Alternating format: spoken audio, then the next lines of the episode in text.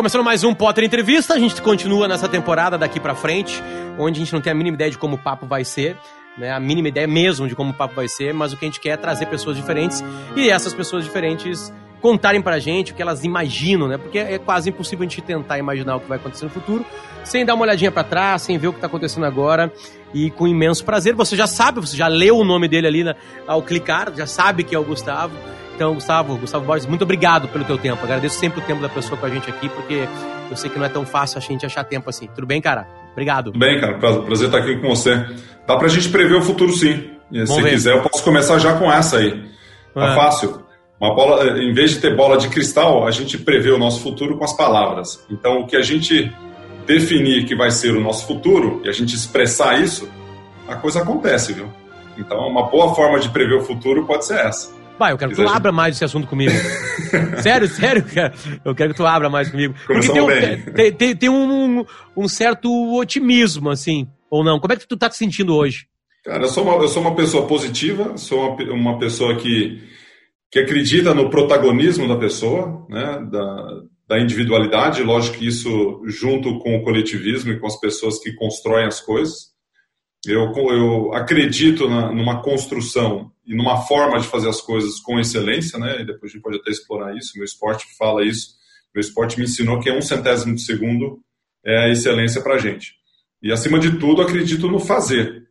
Então, quando eu estava brincando aqui de prever o futuro, é uma brincadeira meio séria, porque quanto mais você constrói um futuro negativo, mais a negatividade vai acontecer. Quanto mais você constrói um futuro positivo, a positividade ela vai acontecer.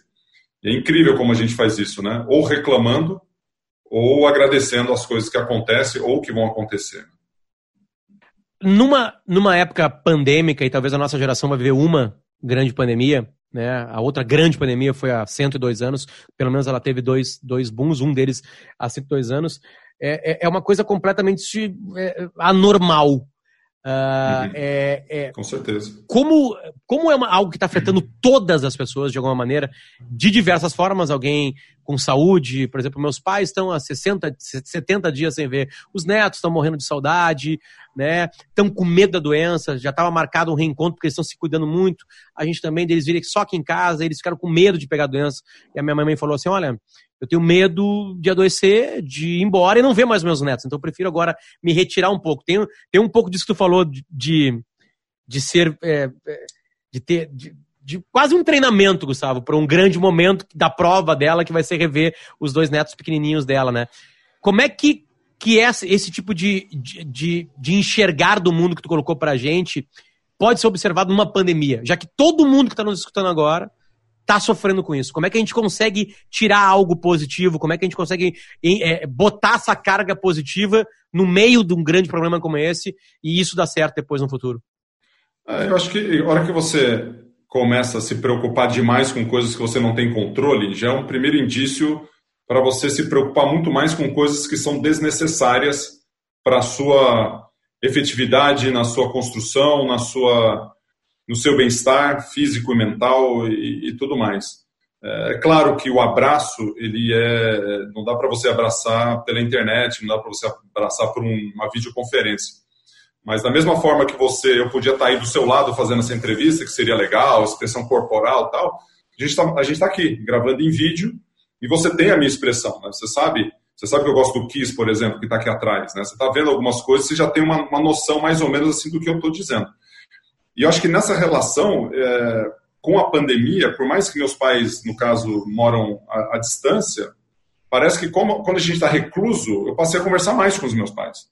Mais com as pessoas que eu gosto, mais com, com até com a minha equipe, que antes você estava do lado da mesa, estava o cara ali, e agora eu estou fazendo reunião com mais frequência com aquele mesmo cara, mais objetivo, mais, mais centrado naquilo.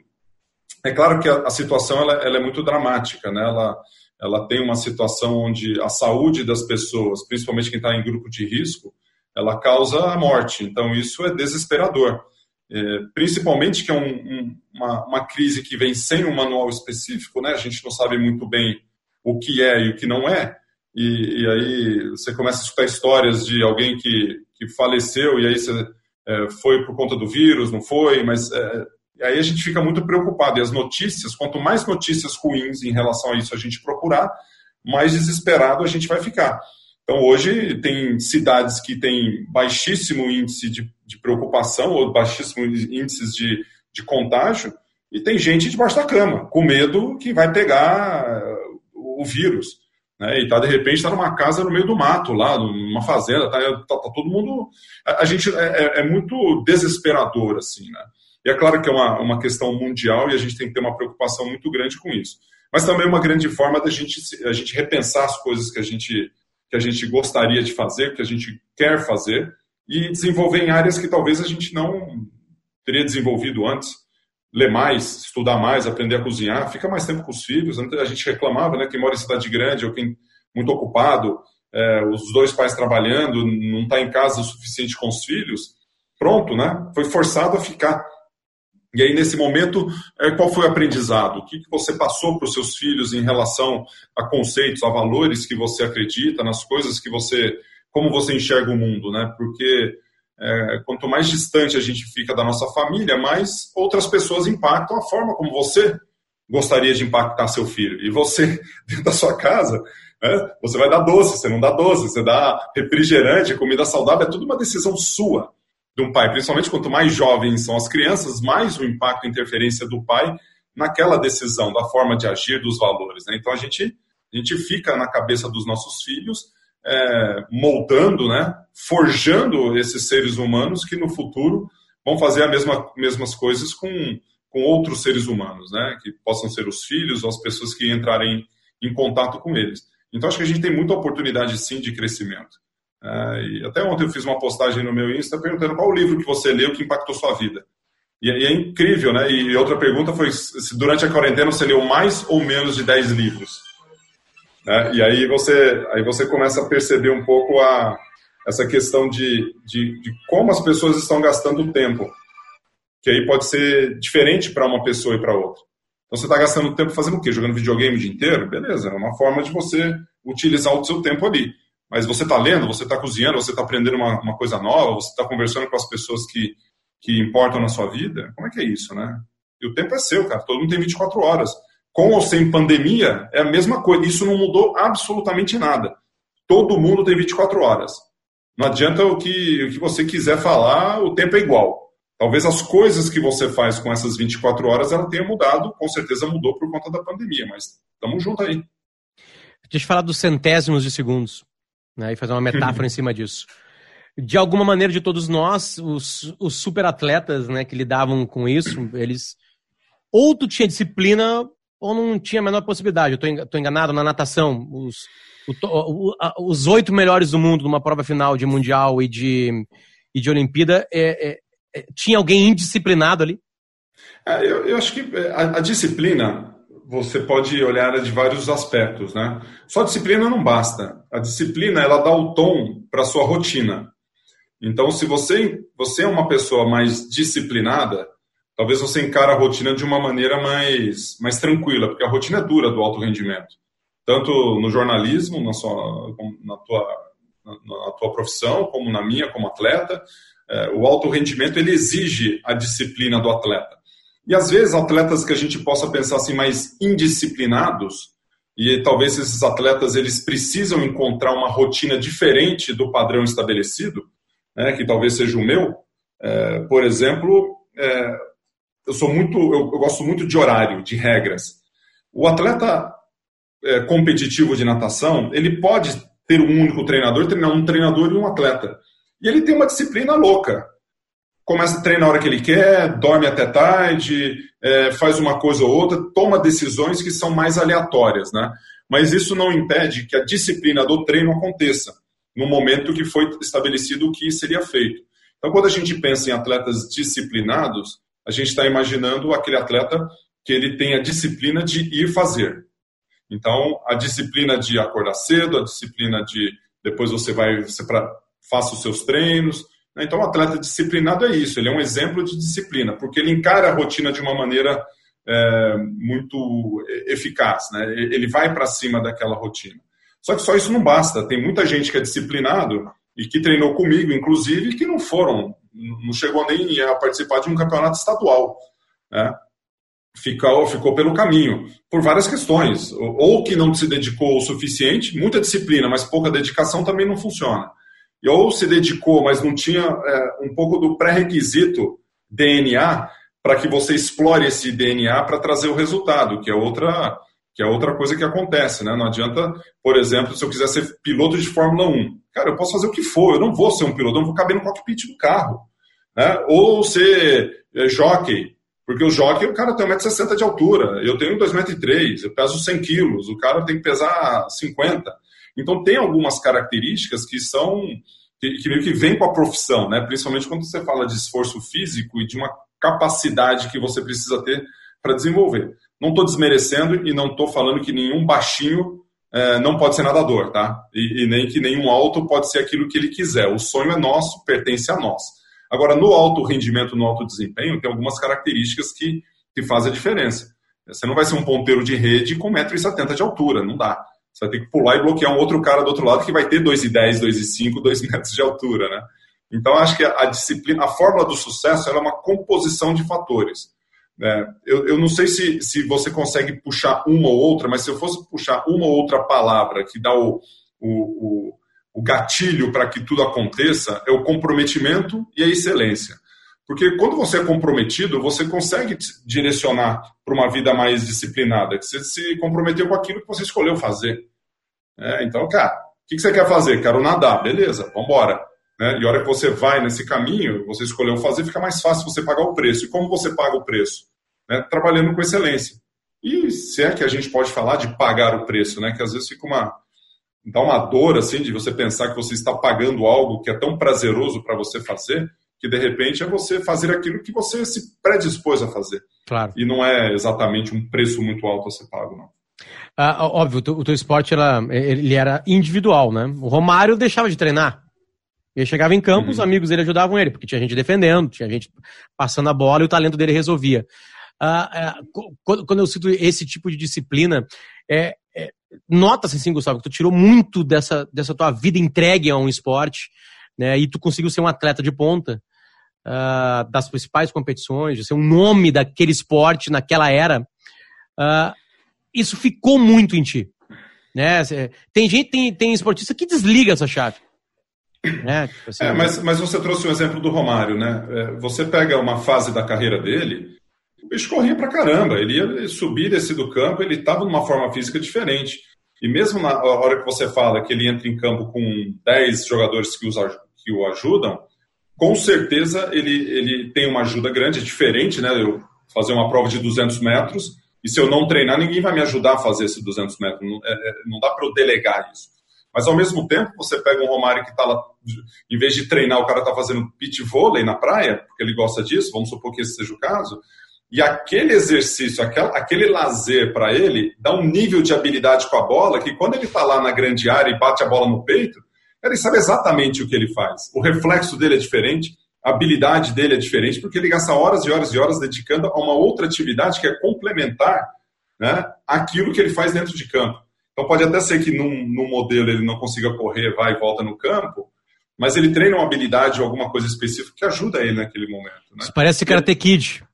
É, parece o paint defense, vai aqui, né? É. Vai para cima e para baixo. É, é, é, mais ou menos isso mesmo. Porque às vezes.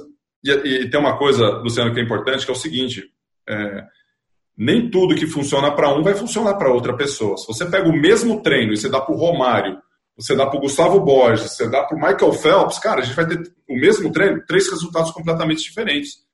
Então, em alguns momentos, você entra na personalidade, psicologia do exercício ali, você entra na fisiologia para você construir as pessoas. Porque senão, pô, você assistiu ao seriado do Michael Jordan ali, não assistiu? Você tô assistiu? Assistindo e, tô assistindo e fazendo um podcast sobre com amigos. Então, aí, aí você. O, Dennis Rodman eu acompanhei minha carreira inteira, que eu sou torcedor do Detroit Pistons. E eu gostava muito ali da época do Gostava Bad Boys. Gostava dos Bad Boys, né? Gostava dos Bad Boys. Eu, pô, sei a escalação do, do Detroit inteira daquela época, porque eu fui, eu fui estudar em Michigan, né? A Universidade de Michigan fica do lado ali de Auburn Hills. E eu era fã. Vi muito mais o Joe Dumars jogar do que a maioria dos Bad Boys, que eles pararam bem recente ali, né? 92, 93 já não tinha mais a equipe como ela era que conquistou. Mas de qualquer forma, o cara ele era diferente e tinha que ser lidado diferente. É, aí quando você pega um cara desse, você fala, cara, eu não quero um cara desse no meu time. É uma escolha que você pode ter. Agora, se você tem, que o Phil Jackson fez isso, é, e é, meio que disruptivo o negócio, né? Porque você pega é. um Dennis Rodman no seu time e você está querendo uma coisa mais organizada, mais de time e mais não sei o quê, cara, ele não é o cara para estar tá no teu time. Mas o objetivo ali era claro, né? Era você ter um, um conjunto que pudesse ganhar várias vezes um campeonato e você tinha um cara que ia no MMA num dia antes de uma final. E chegava no outro dia e pegava 30 rebotes. Pô, que loucura é essa? E, e o Phil Jackson tendo que fazer uma cara de paisagem e falando assim: não, não, tá tudo resolvido. Então, tudo já é vocês que. A, a imprensa que está causando um problema. Mas é, é, exatamente isso. Né? Não, é, é, Gustavo, eu queria fazer um link, assim, que eu comecei a falar da prova final de uma Olimpíada com os oito melhores nadadores do mundo naquele momento, né? De perguntar se tinha algum disciplinado ali. Mas o que eu queria tirar, que eu imagino que não, que teve muito treinamento, teve muito, muito, muita importância os centésimos de segundo, né? Mas eu queria que tu trouxesse um pouquinho daquilo, da, da, desse tipo de experiência, né? De conseguir estar ali para a vida real. Porque é, é, eu acho que 99,99% ,99 das pessoas que vão escutar esse podcast não viveram uma final olímpica de natação. É, não viveram é, o, o, extremo do alto grau de competição. Mas eu queria então que tu conseguisse fazer uma metáfora, talvez nem uma metáfora, mas tirar o que que tu viveu naquilo ali, aquela pressão, para os dias de hoje, para a gente, para poder nos ajudar, nós meros mortais, digamos assim. É, não tem diferença. Acho que talvez o palco seja diferente, né? O palco olímpico do, de um outro palco que você compare, né? E talvez pela por não vivenciar ou por achar complexo ou complicado ou difícil fazer uma atividade como a natação e chegar numa Olimpíada nadando, por exemplo, coloca você numa situação assim, putz, eu nunca conseguiria fazer isso, ou seja, isso é impossível para mim. E aí, se a gente começa a olhar esse tipo de coisa, é, realmente fica uma diferença é, gigantesca. Mas essa diferença ela não é tão grande assim, porque todos nós aqui passamos em algum determinado momento de nossas vidas é, com grandes desafios. Seja ele é, faculdade, formatura, primeiro emprego, uma transição de trabalho, é, ser o melhor que a gente pode ser dentro do nosso trabalho, porque é a mesma coisa, no seu caso, você querer ser o melhor jornalista que você pode ser né? Você ter o melhor podcast que você pode ter. O que você precisa fazer para isso? Cara, te dou uma regrinha aqui, a mesma coisa que eu fiz dentro. Se eu perguntar para você o que você fez na sua carreira, você vai falar para mim uma série de coisas que foi a mesma coisa que eu fiz. Agora, pô, mas eu fiz tudo isso e não fui medalhista olímpico? Cara, você está numa área diferente. Hoje, eu não vou ser mais medalhista olímpico. Nunca mais eu vou ser medalhista olímpico na minha vida. Nem por isso eu estou chateado. Agora, se eu pegar os ensinamentos que, que veio do esporte, eu olhar para as pessoas que fizeram, é, que trabalharam em alto rendimento e não chegaram nas Olimpíadas e que utilizam a alta performance no seu trabalho, é, seja ele qual for, e você se dedicar àquilo durante tempo suficiente e com paixão e com dedicação, tempo suficiente, cara, é dificilmente você não vai ficar bom naquilo. Não tem como você não ficar bom naquilo. E se você não ficar bom naquilo, cara, você não está fazendo a coisa certa. Você está repetindo coisas erradas, você está num caminho completamente diferente. Então é, é complicado isso. Repetição é uma palavra? Totalmente. Se tivesse que ter um guia, tivesse que ter alguma coisa em cima disso aí. Porque eu imagino que essa deve ser uma, uma pergunta que, que aconteceu muito na tua vida hoje, Gustavo. Ainda mais tu perambulando né, o Brasil e aí é, é, palestrando ou dando, né, tipo assim, falando com as pessoas. Essa pergunta deve ser muito assim, como é que eu, que eu ranco isso de ti? A gente vê muito isso, né? O Bernardinho da palestra, essas pessoas que são sumidades da sua profissão, tentando fazer, transformar em metáforas, tentando transformar em algo que sirva pra gente, assim, né? É, é uma pergunta muito feita e tu tem, entre aspas, um, um guia ou de palavras ou alguma coisa, um manual, tipo assim, cara, eu fiz desse jeito. Não sei se vai servir para ti ou talvez sirva. Tem, tem uma palestra, ela tem uma hora e quinze de, de duração e cheia de palavras bonitas. Cheia de frases de efeito, tudo aquilo que a turma gosta de escutar. Agora, o mais difícil não é isso, porque se você tem, um, se você tem a capacidade de se comunicar, e não é que eu falo frases de efeito ou eu tenho palavras de efeito, palavras bonitas, é, jogadas ali. Não, eu vivenciei aquilo. É, tudo bem que ela tem uma relação, pô, eu leio um monte de livro, tem um monte de livro aqui que eu leio que também tem um monte de coisa legal. Cara, o livro é a coisa mais absurda possível. Você lê o negócio, você paga 20 reais, 30 reais, um mundo de conhecimento ali dentro. E você é só pegar aquilo ali e colocar na, na, tua, na tua vida, né? Vou dar um livro para você aqui, O Foco, de Daniel Goleman. Ele fala muito isso que você falou, da repetição. Na hora que você tem foco naquilo que você quer fazer e você repete, né, foco no que você precisa fazer, você repete aquilo que você está focado e você corrige aquilo que você repetiu. Então você foco, repetição, correção, volta, foco, repetição, correção. E você corrige e ajusta, corre, corrige e ajusta. Então, a hora que você faz essa correção, e, você faz isso durante tempo suficiente, cara, não tem como. Sei lá, posição da abraçada aqui, ó, a mão tem que fazer assim, ó, esticada e finalizar a abraçada. Finalizar, esticar e finalizar. Cara, meu treinador ficava repetindo isso duas mil vezes no treino. Duas mil. Eu cheguei uma hora e falei assim, pô, treinador, você já me já repetiu, já entendi. Cara, você, é, mais ou menos, você sabe o que você está falando? Já tem medalha olímpica, não sei o que, você está falando para esticar e finalizar. Coisa mais básica que tem na natação é você esticar e finalizar a abraçada, pegar água até o final, pegar a abraçada lá na frente. É quase que um insulto né, para um atleta medalhista você receber essa informação, né? Sendo um pouco aqui, é, talvez, cheio de, cheio de si, né? E aí ele vira para mim e fala o seguinte: não, eu estou repetindo aqui e você está falando que eu estou repetindo, então por que você não faz? Você não estica e finaliza essa porcaria. É que aí o nosso olhar é que a gente tá, entra no piloto automático e, cara, não dá. Você acha que você está fazendo certo, você não estuda. O cara é o mentor, ele está do lado de fora, ele está olhando. Não é papagaio que fica assim, estica e finaliza, estica e finaliza. Isso funciona para qualquer coisa. Quais são as características de um bom podcast? Quais são as características que você precisa fazer no seu trabalho que vão te levar além? O que você precisa fazer hoje que vai te levar mais próximo do seu objetivo? Né? O que você precisa fazer? Qual é o seu problema para ser resolvido? É, e vai lá e faz, cara. Para de mimimi, para de encher o saco. Porque às vezes a gente fica numa situação assim, ah, veja bem, se eu tivesse a oportunidade. Você está esperando a coisa acontecer para depois você fazer alguma coisa. E aí, se você tivesse mais oportunidade, não seria melhor? É, realmente seria melhor. Se, eu, se não tivesse quarentena, não seria melhor para todo mundo? É, vou esperar acabar a quarentena então para eu ler um pouco mais, né? Porque é bem melhor se a gente está com a cabeça boa. Agora eu estou muito preocupado com a quarentena, estou vendo muita notícia ruim aí, isso está afetando o meu sono. Cara, você vê notícia ruim, afeta seu sono. Você vai tentar dormir, você não consegue. Só vê notícia ruim, só vê coisa negativa. E por que ter toda essa negatividade ao teu redor, você não consegue ler um livro? Ah, tá de sacanagem, né, Luciano? Aí você começa a ver. A água tá fria, eu preciso treinar. Como é que eu vou fazer para treinar com a água fria? Se vira, negão. Gustavo, bom, a gente fez um alicerce aqui de alguma maneira já.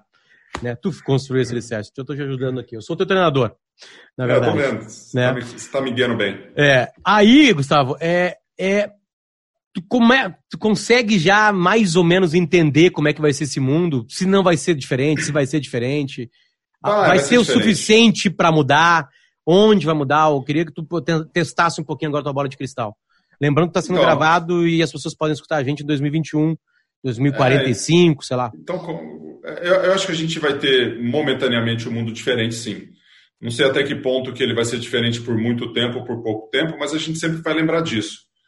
É, é, acho que ninguém nunca ficou tanto tempo recluso, né, sem, sem sem uma vida social mais ativa, sem as coisas que a gente gosta de fazer e tudo mais.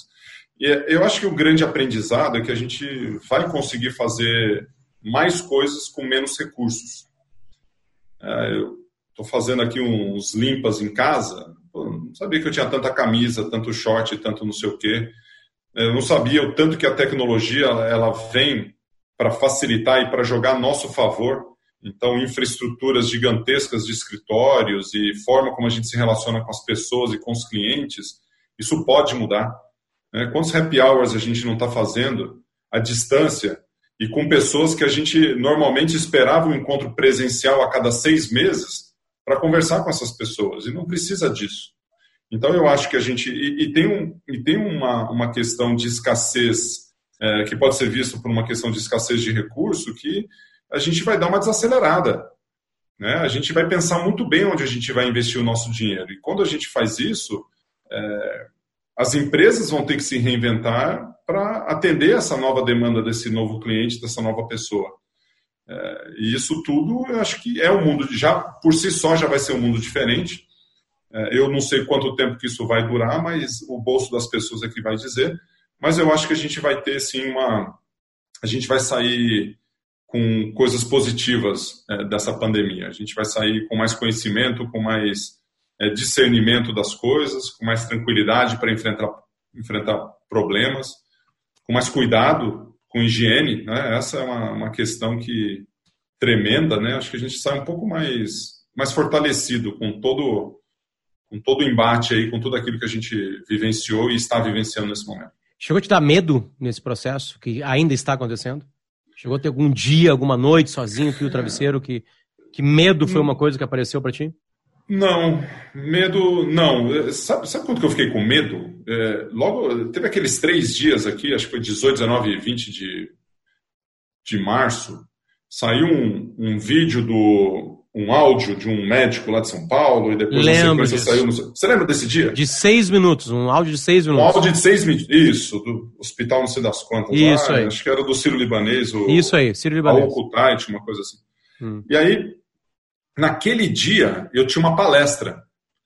E eu fui escutando aquele áudio, né? Eu, eu tive uma palestra naquela quarta-feira e tive uma palestra no sábado. Que foi assim, na, na, até Terça-feira, tudo ok, uhul, né? Não sei o que, vida normal. Naquela quarta-feira caiu um negócio, uma coisa assim. Falei assim, Jesus, acabou. Né? Já, eu, eu já cheguei na eu saí de manhã, já não cumprimentei ninguém na, na, na, palestra, já não tirei foto com ninguém, já começou assim. Né? Aí fiz a palestra, saí correndo, valeu turma. No dia seguinte eu fiquei em casa, fui para o escritório, caos. Né? Parecia que o mundo tinha acabado. No sábado, eu tava, antes de ir para minha palestra, eu estava discutindo se eu deveria ir ou não para a palestra. Então, acho que naquele momento, isso foi na, no sábado, né? E na sexta, na, e, e, foi louco, né? Meu, meu, minha família estava toda nos Estados Unidos, minha filha visitando a universidade. Na terça-feira, minha filha estava com viagem marcada, assim, para daqui uma semana para visitar a universidade e tal. Meu filho estava treinando para o campeonato universitário. Na quarta, cancelou o universitário. Meu filho não sabia o que ia fazer. Na quinta, eu meu filho falou, pô, pai, eu preciso ir embora, que o mundo vai acabar aqui. Né? E aí minha, minha esposa estava nos Estados Unidos, eu falei, Bárbara, vamos voltar então, é, que ela ia voltar no final de, final de março, vamos voltar na segunda-feira, na terça, uma coisa assim. Né, que seriam três dias depois. Sim. E aí, aí no dia seguinte, eu, meu filho já volta, eu já ligo para minha esposa, já antecipa para domingo, vou, foi um caos. Então, naquele momento, eu estava. E depois eu peguei todo mundo, fechamos em casa e falei, estamos em quarentena acho que ali eu senti medo, né? Um medo assim que eu não sabia, meio que inexplicável, né? Onde onde estava. Mas depois disso, meio que é, acho que meio que conformado com a situação e tirar o melhor proveito disso. Mas aqueles três dias estava pesado, né? Tava muito muito pesado. E aí depois, a hora que a gente fechou os nossos negócios, que foi logo naquela sequência, e foi uma semana, vai, que muito uma coisa esquisita ali acontecendo. É, foi a mesma época que a gente começou a trabalhar de casa. Imagina. É, foi exatamente isso, são dois meses fechado aqui. É, exatamente isso. Gustavo, a, a, a, é, pegando exatamente essa, é, essa deixa assim de, de, de, de um medo e de, de, de, como as coisas uh, andaram assim. É, ter sido um atleta, eu já te perguntei isso de uma outra maneira, mas eu queria que tu que, que, que a pergunta eu mudasse um pouquinho a pergunta. Ter sido um atleta, é, é, tu falou que não, cada um vive a sua pressão, né? Ter sido um atleta colabora para momentos de crise, colabora para momentos onde todo mundo está apavorado. O atleta numa, sé numa série, sei lá, no avião de Lost que cai na ilha, ele vai estar. Tá, óbvio, tu poderia pescar melhor, melhor que os outros, talvez, sei lá. Né, mas sei lá. Alguma habilidade que foi é, construída ali. Mas tu consegue ver o que essa carreira esportiva te dá, assim, de num momento específico. Tô falando agora, não para a vida. De tu conseguir enxergar algo que os outros não estão enxergando. Tem essa. Eu, eu, acho que tem mais a ver. Acho que é lógico que o perfil de quem quer ser atleta, ele já passa por um perfil de alguém que está buscando alta performance. Então, eu acho que a hora que você entra no, no DNA do atleta, daqueles que conseguiram chegar numa Olimpíada, ou conseguiram é, nem chegar na Olimpíada, mas participar dos campeonatos, ou, ou foram atletas de atividade física em si, é, eles já, já é uma seleção natural de quem está disposto a encarar alguns certos desafios. Né? que é a competição, que é você lidar com a frustração, lidar com o primeiro, segundo e terceiro não é fácil para um jovem de 12 anos de idade, 13 anos. Né? Mas você aprende isso muito jovem. A hora que você chega na Olimpíada, se você ganha ou se você perde, você pode se frustrar ou não se frustrar, mas é, faz parte do esporte. Então, para quem está envolvido com atividade física e de alto rendimento, certamente você já tem uma predisposição você já foi treinado para várias coisas que talvez uma pessoa que está mais ali no, né, no deixa a vida me levar, é, é que ela não tenha. Ela não tenha, talvez ela não criou habilidades para enfrentar tudo aquilo. Né? Porém, as pessoas que são focadas, que estão buscando aí uma posição no mercado de trabalho, que estão os empreendedores que estão criando empresas e gerando é, coisas, aqueles que empreendem dentro das empresas com as suas atitudes, com a sua da forma de gestão, aqueles que criam, que fazem a coisa acontecer, é, é o mesmo DNA, não, não muda em absolutamente nada. Né? O fato de você ter uma capacidade física e treinou para aquilo, né, para você desenvolver, e isso não é para todo mundo. Às vezes você tem a capacidade física dentro de você, mas você não treinou. Eu poderia ter sido um ótimo jogador de vôlei. E aí, por que, que eu não sou? Né? E, e, acho que nessa questão a gente tem muitas pessoas, né, grande, muita, muita gente mesmo, que tem essa mesma, essa mesma, talvez esse lado mais mas de determinação de fazer as coisas. Então, é lógico que a hora que você entra nos atletas, talvez você já está mais ou menos selecionado, né? Você, pô, o cara foi para cá e que tem algumas características ali que condizem com isso. Mas, então, acho que facilita você peneirar ali e ver gente que é, decidido a ter objetivo, a planejar, a ir atrás dos objetivos, a, a, treinar duro, né, a ser disciplinado. Essa característica você vivencia, você empreende o próprio corpo em todos os momentos que você está buscando as suas Olimpíadas. Não tem jeito, você, você tem que fazer isso. Se você não faz isso, você está fora. Então é uma decisão que você tem. Então você está disposto, é, é, sim e não, não tem meio grávido no negócio. Se você está disposto a fazer, você vai. Se você não está disposto a fazer, você está fora. É, é, tão simples quanto isso. Imagina isso na, na vida. Imagina isso no jornalismo, imagina isso na rádio, imagina isso na televisão, é, no empreendedorismo, na vida do empresário ou na faculdade. Se você decide fazer uma boa faculdade e você vai com a mentalidade lá de estudar e de tirar no máximo daqueles quatro anos e fazer bons estágios e se preparar, cara, você vai sair melhor do que aquele que vai lá para jogar videogame, para enrolar o professor e para não estudar porcaria nenhuma. Então, é o mesmo DNA. Quando a Ou gente seja, tu tá mais preparado. Oi? Tu tá mais preparado. Tu já viveu ah, é, situações como essa, extremas, de alguma não, maneira? É, é, eu, eu me considero preparado sim por ter vivenciado, mas isso não impede que uma pessoa que não seja atleta também não esteja preparada. Sim, claro, é que, claro. é, é que a, a, a, colocação que eu fiz foi, foi bem relacionado a pessoas que, que colocam na cabeça e preveem o futuro, entrando de novo ali na tua, nessa questão. Porque quando eu cheguei na faculdade, estava pensando lá no primeiro ano de faculdade, eu queria nadar, não queria estudar. Estava nem aí. Né? Minhas notas eram péssimas na faculdade. Nossa Senhora. E aí eu tentava assim, era o limite, era passar. Né? E aí quando você fala de alto desempenho, de sucesso, é, é, tudo aquilo que é feito acima do padrão estabelecido. Então você passar de ano, hoje eu fico pensando, cara, como é que eu vou estudar para passar de ano? Não faz sentido. Hoje eu Estava lendo um livro aqui, cara. Eu sou um bom aluno, ó, tenho cinco páginas de resumo de um livro que eu li. Então, quando eu leio um livro, eu não fico, eu não leio o livro e ponto, vou para o próximo.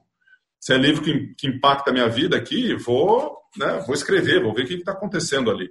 E a hora que você coloca dessa forma, nos meus segundo, no, no terceiro e quarto ano de faculdade, eu tomei uma decisão. Falei, cara, quero aprender alguma porcaria aqui nessa faculdade.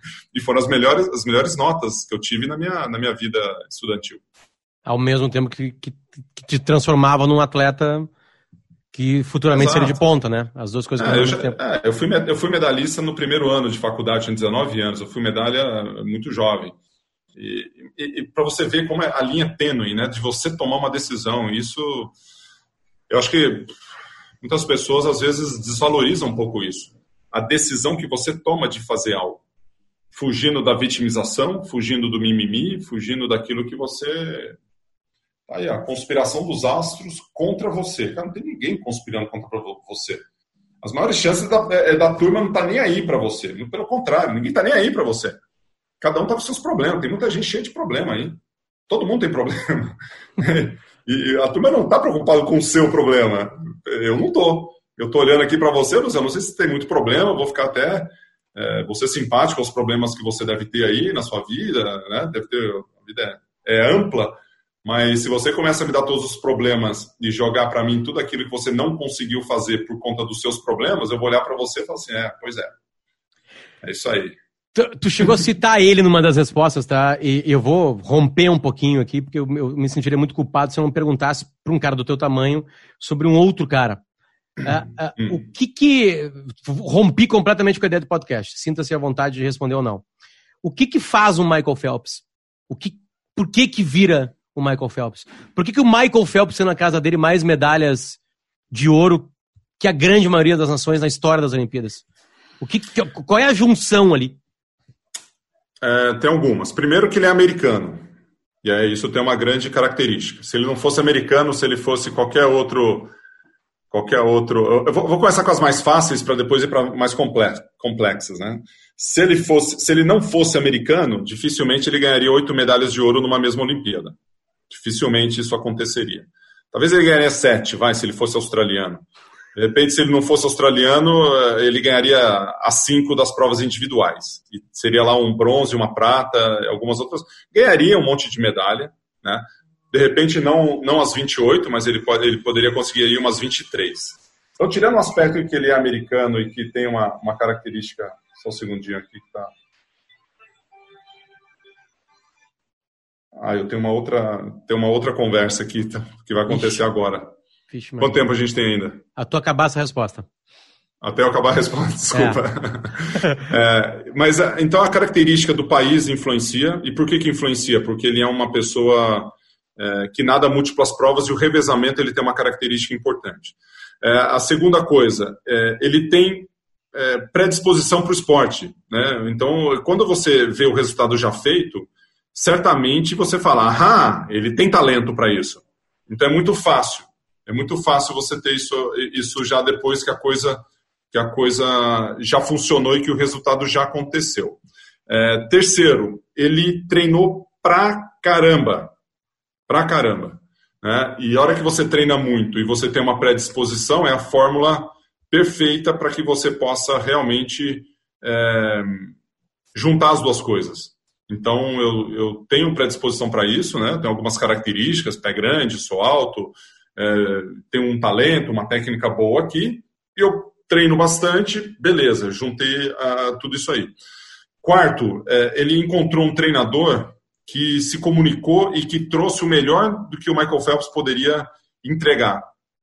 Um parceiro, um amigo, é, um, um, cara que conhece e que funcionou, é, funcionou dentro dessa, desse, desse, desse negócio. E aí todas as características que a gente mencionou aqui, ele faz toda a diferença, que ele é um cara determinado de superação, de foco, de energia, de excelência.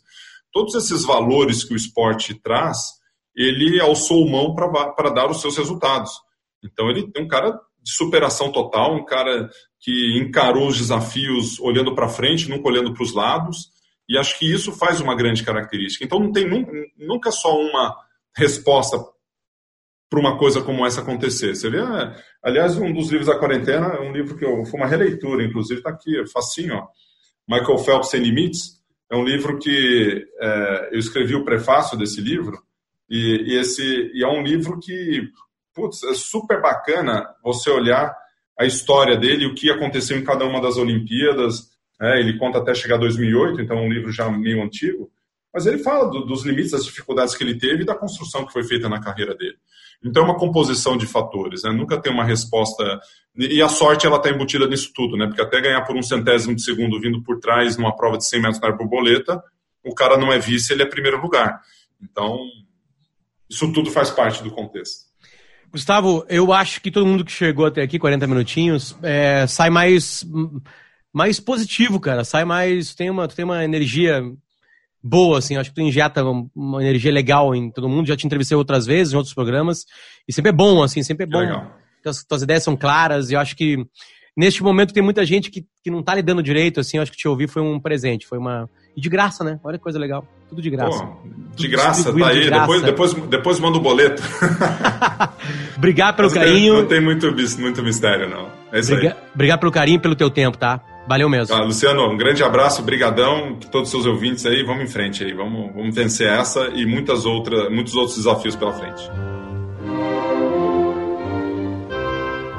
Então tá, rapaziada, foi aí mais um Potter entrevista feito de casa, assim como o Gustavo Borges estava na casa dele. Esse produto tem a produção de Larissa Brito, muito obrigado, Larissa. Né, devo mandar um beijo também para Eduardo Strebe, que me ajudou neste específico episódio com o Gustavo Borges. E a edição de som é desta magia chamada Funny Inbox, o Douglas Weber. Funny Inbox nas redes sociais, busca lá, arroba Funny Inbox. Valeu, rapaziada, muito, muito obrigado. Tchau, tchau.